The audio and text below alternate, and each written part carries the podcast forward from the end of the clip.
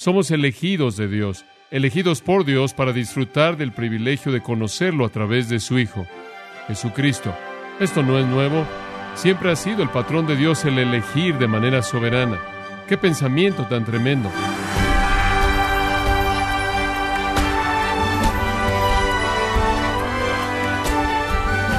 Nos gozamos con su compañía, estimado oyente, aquí en su programa Gracias a vosotros, con el pastor John MacArthur.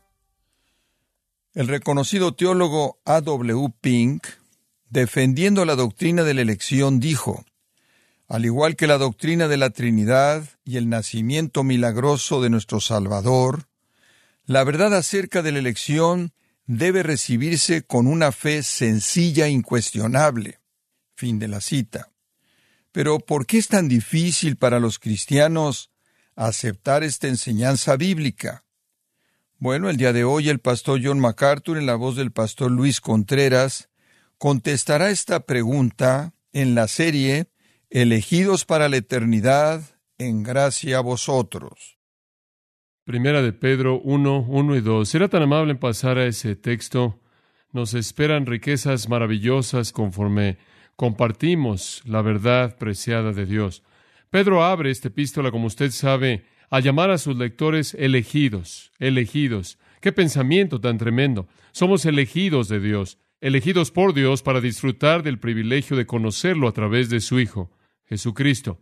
Y conforme Él introduce el hecho de que son elegidos, Él nos da algunos de los elementos de la gran doctrina de la elección. En la palabra elegidos está la naturaleza de nuestra elección, esto es, somos los seleccionados de Dios por su gracia.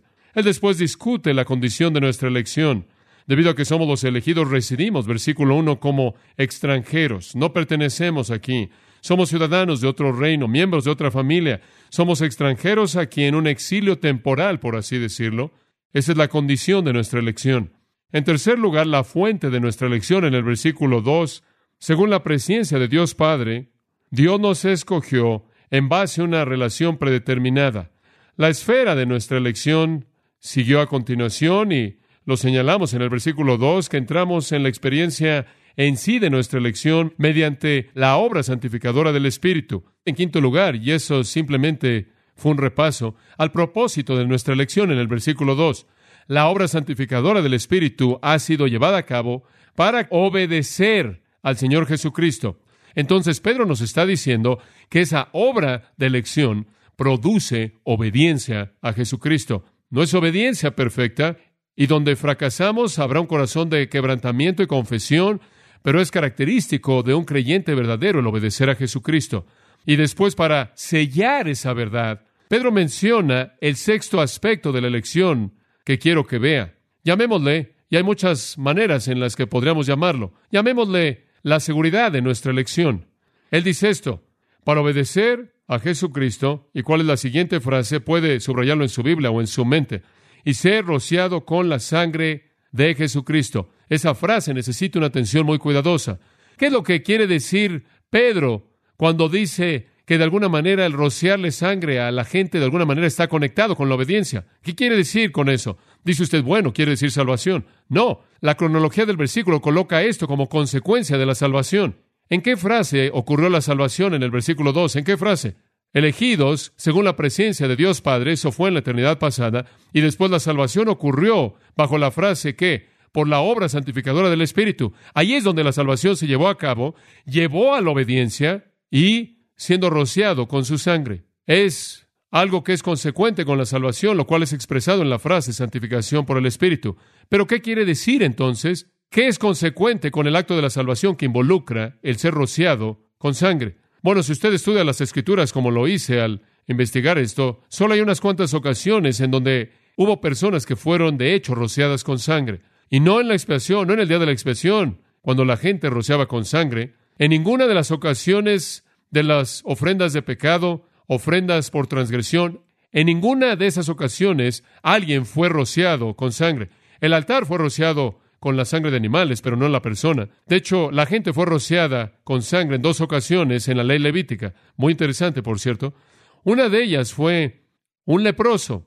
Y en la limpieza simbólica de un leproso, Levítico 14, 6 y en adelante, la sangre de un ave fue rociada en un leproso y la sangre de un carnero fue rociada sobre Aarón y sus hijos en la limpieza simbólica y la consagración de Aarón y sus hijos al sacerdocio, según Levítico 8, Éxodo 29. Las únicas dos ocasiones, la sangre de un ave rociada sobre un leproso, Levítico 14, la sangre de un carnero rociada sobre Aarón y los sacerdotes cuando fueron apartados al sacerdocio. Ninguna de las dos encajan con esto. Pedro no está hablando de un leproso y no está hablando de sacerdotes.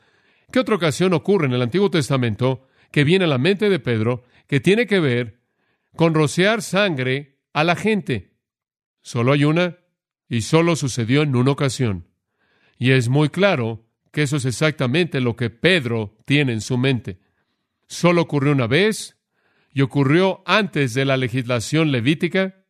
Está afuera de la legislación levítica, no fue parte de esa legislación para Israel. Sin embargo, esa ocasión es tan significativa que es mencionada dos veces en Hebreos, Hebreos 9:19 y Hebreos 12:24, las únicas dos veces en las que se hace referencia a este incidente. Ahora vayamos a encontrarlo en Éxodo capítulo 24. Esto es fascinante.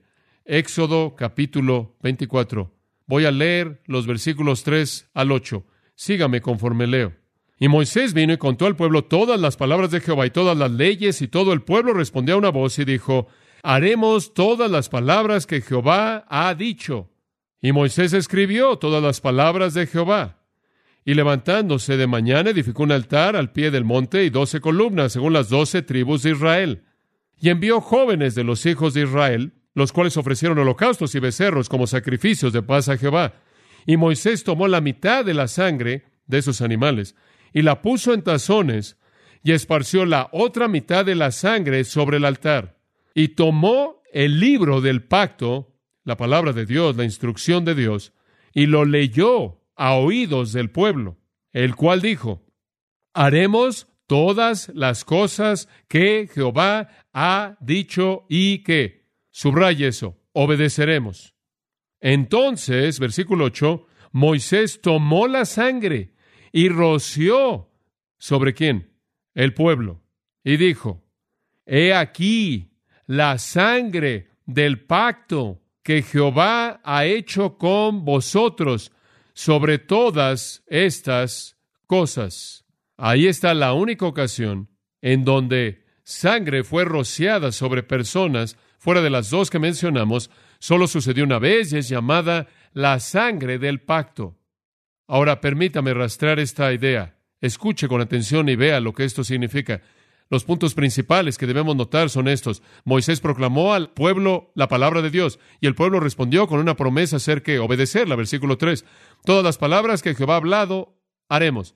Moisés entonces escribió las palabras, construyó un altar, envió a jóvenes a ofrecer holocaustos y ofrendas sacrificiales de paz, de bueyes a Jehová, y después la mitad de la sangre de esos sacrificios esa sangre la roció sobre el altar y el resto, según el versículo 6, la colocó en algún tipo de tazones. Y después él tomó el libro del pacto, el cual es la palabra de Dios que él había escrito, lo leyó ante todo el pueblo de nuevo, y ellos respondieron con otra promesa de obediencia en el versículo 7, dijeron, lo haremos todos, seremos obedientes. Ahora escuche con atención. Ellos estaban haciendo un pacto de obediencia con Dios mediado por el sacrificio. Era una promesa de obediencia.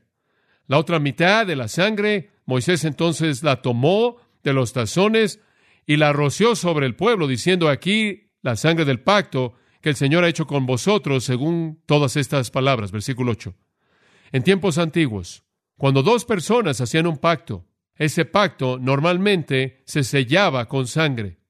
Y había ocasiones en las que esa sangre era normalmente colocada en ambas partes. Y ese era un pacto de sangre, de compromiso, para que guardaran un pacto. Era común en culturas antiguas. Y sucedió ese día. Y el pacto fue este.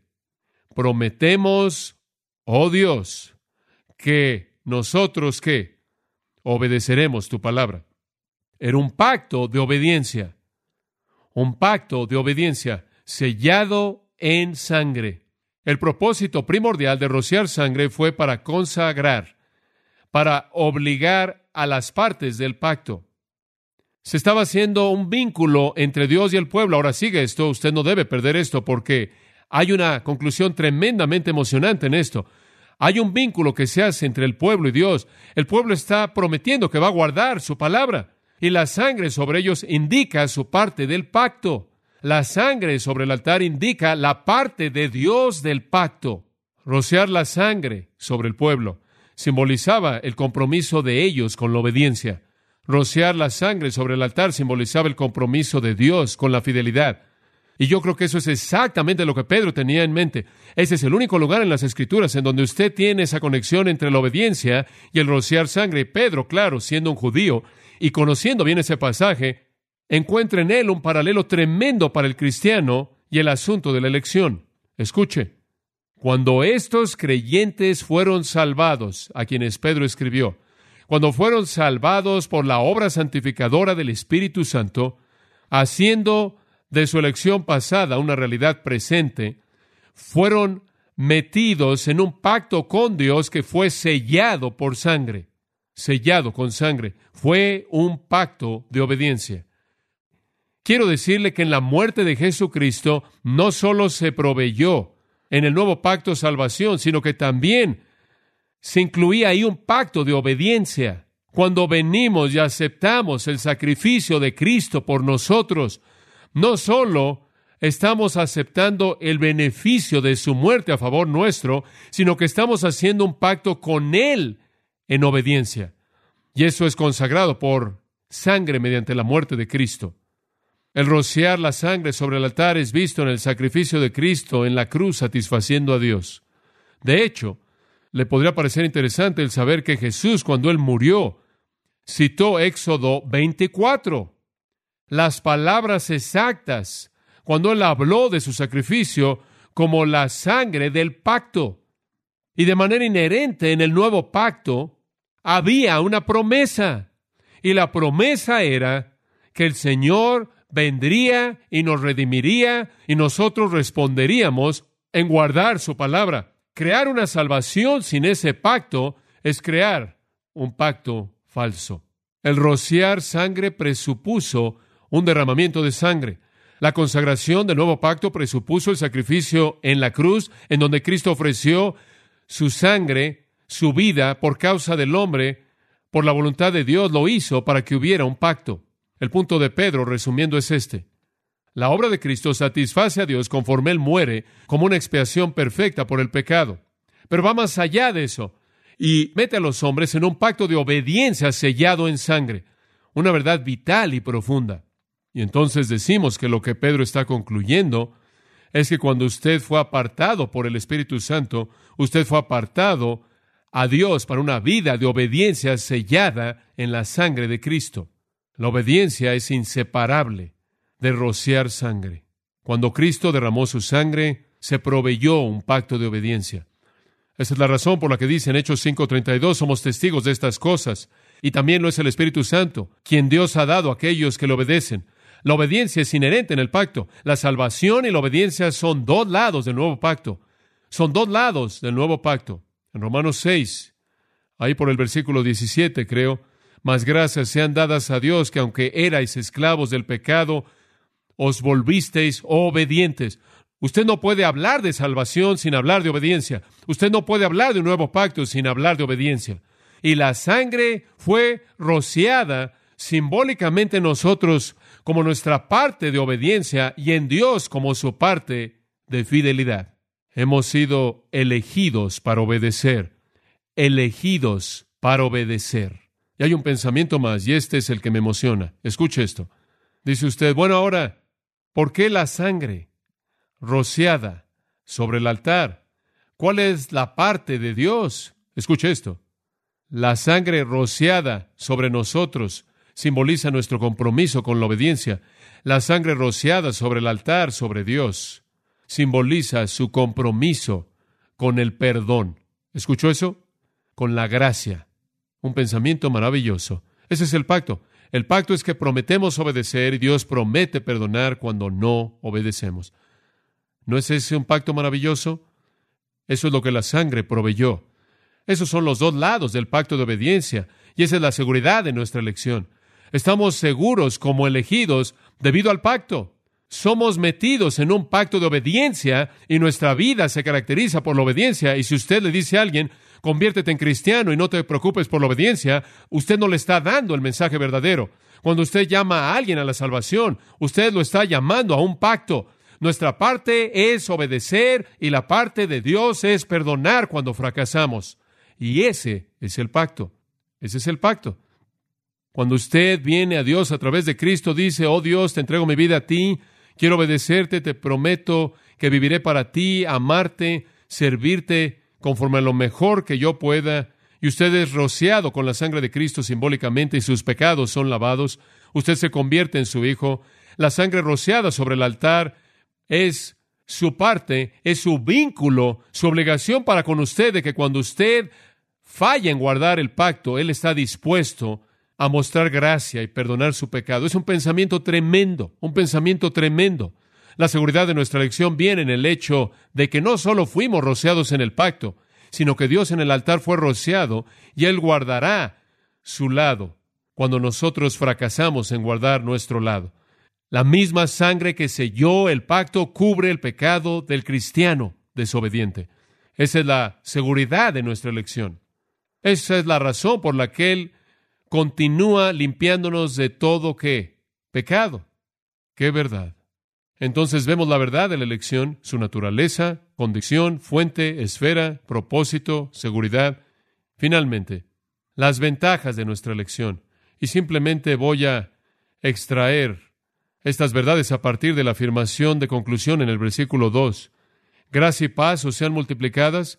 Eso es repetido con frecuencia en el Nuevo Testamento por los escritores de las epístolas. El regalo de salvación es gracia, el resultado es paz. Pedro dice, quiero que lo tengan en abundancia. Ese es su deseo, ese es un verbo optativo. Ustedes, estudiantes de griego, saben que eso expresa un deseo. Deseo para ustedes gracia, deseo para ustedes paz en la máxima medida. Deseo para ustedes todo lo mejor, todo lo que Dios tiene, todo lo que Dios puede dar, multiplicado una y otra y otra vez. En otras palabras, les deseo todas las bendiciones de ser los elegidos. ¿No es eso bueno? Ahora permítame decirle algo. Hay algunas bendiciones tremendas por ser elegido. Si me permite, voy a saltar a partir del pensamiento de Pedro y cerrar simplemente al darle una pequeña lista. ¿Cuáles son las ventajas de la elección? Pensamos en la doctrina de la elección y en cierta manera nos retraemos. No queremos hablar de ella. Es demasiado profunda, demasiado confusa, demasiado difícil para entenderla. Permítame decirle lo que la elección debe producir en su corazón, las respuestas que usted debe tener. Usted no debe huir de ella, usted debe correr a ella. Usted no debe temer de esta doctrina, usted debe regocijarse en ella, y aquí está el porqué. La elección, en primer lugar, es la doctrina que más aplasta nuestro orgullo en las Escrituras. Es correcto, produce humildad, produce humildad. Es la verdad más humillante que hay, que usted no tuvo absolutamente nada que ver con su salvación, simplemente aplasta su orgullo espiritual y religioso. Spurgeon la llamó la doctrina más despojadora en el mundo. Lo despoja usted de todo. Él escribió esto. Yo sé de nada, de nuevo, de nada que sea más humillante que esa doctrina de la elección. Algunas veces he caído postrado ante ella cuando estoy esforzándome por entenderla, pero cuando me acerqué a ella y un pensamiento me poseyó, Dios desde el principio te escogió para salvación. Fui abrumado por ese pensamiento poderoso, y desde la elevación tambaleante vino a mi alma postrado y quebrantado, diciendo, Señor, yo no soy nada, yo soy menos que nada, ¿por qué yo? ¿Por qué yo? Es una doctrina que aplasta el orgullo.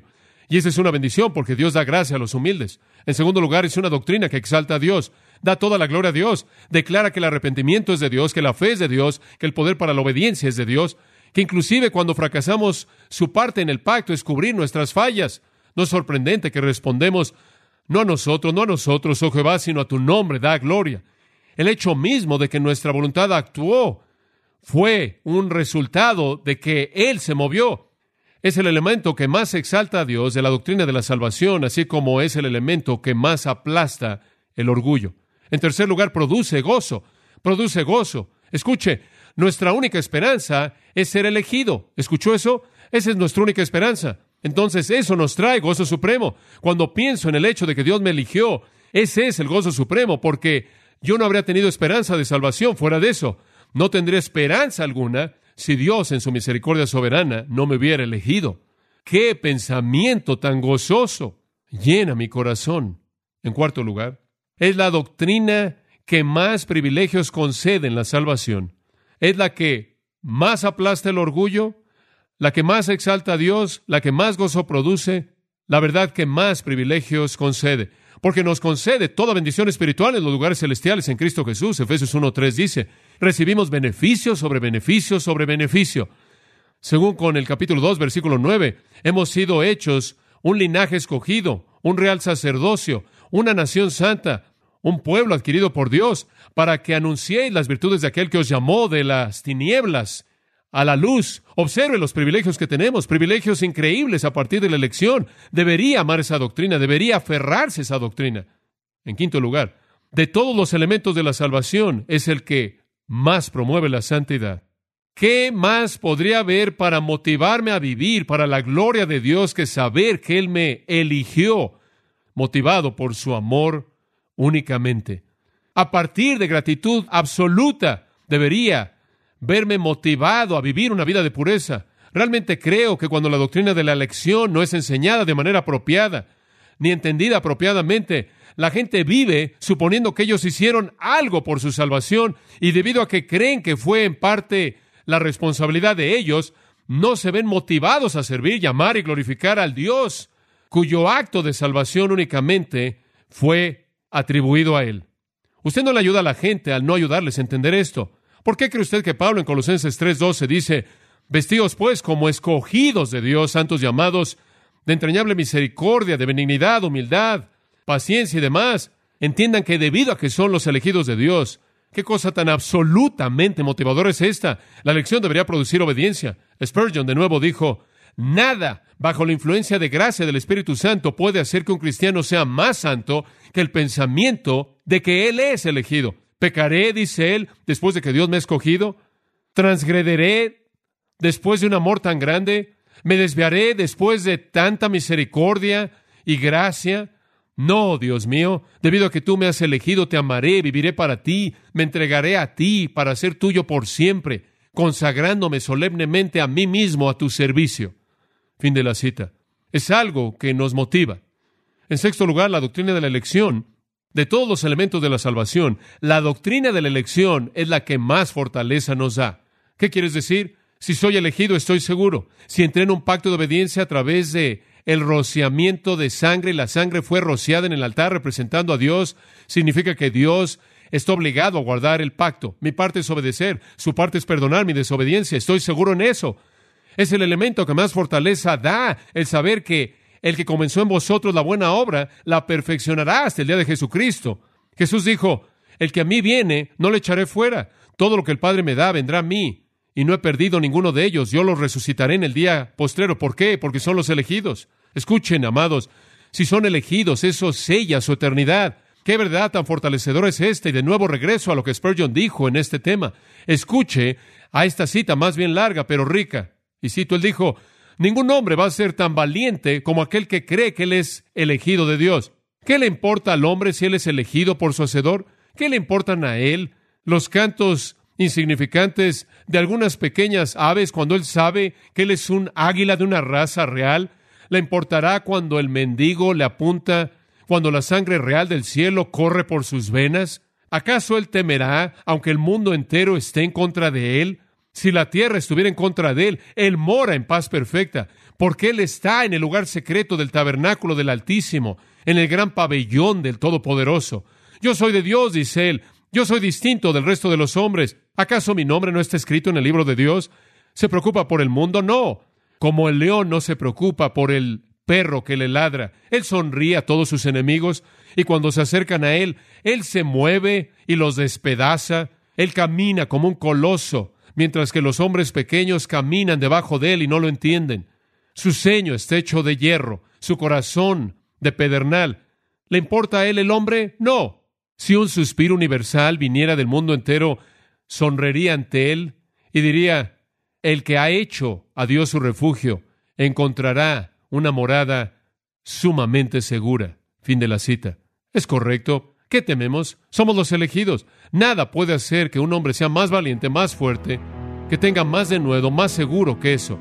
¿Ve usted qué tan maravillosa es esta doctrina? Es una doctrina maravillosa. Aplasta nuestro orgullo, nos hace humildes, exalta a Dios, produce gozo, gozo desde las profundidades de nuestro ser, concede privilegios, motiva la santidad, da fortaleza y valentía. ¿Puede ignorar ese tipo de doctrina? Si la iglesia ignora esa doctrina, observe de lo que se pierde. Es una verdad tremenda. Amados, necesitamos entender lo que Dios nos ha dado en su gracia. Y no debemos ser ignorantes porque en toda doctrina que Dios provee está el privilegio de darle una respuesta de alabanza a Él. Y por lo tanto ignorar la doctrina de la elección sería retrasar nuestra capacidad de alabar y glorificar a Dios.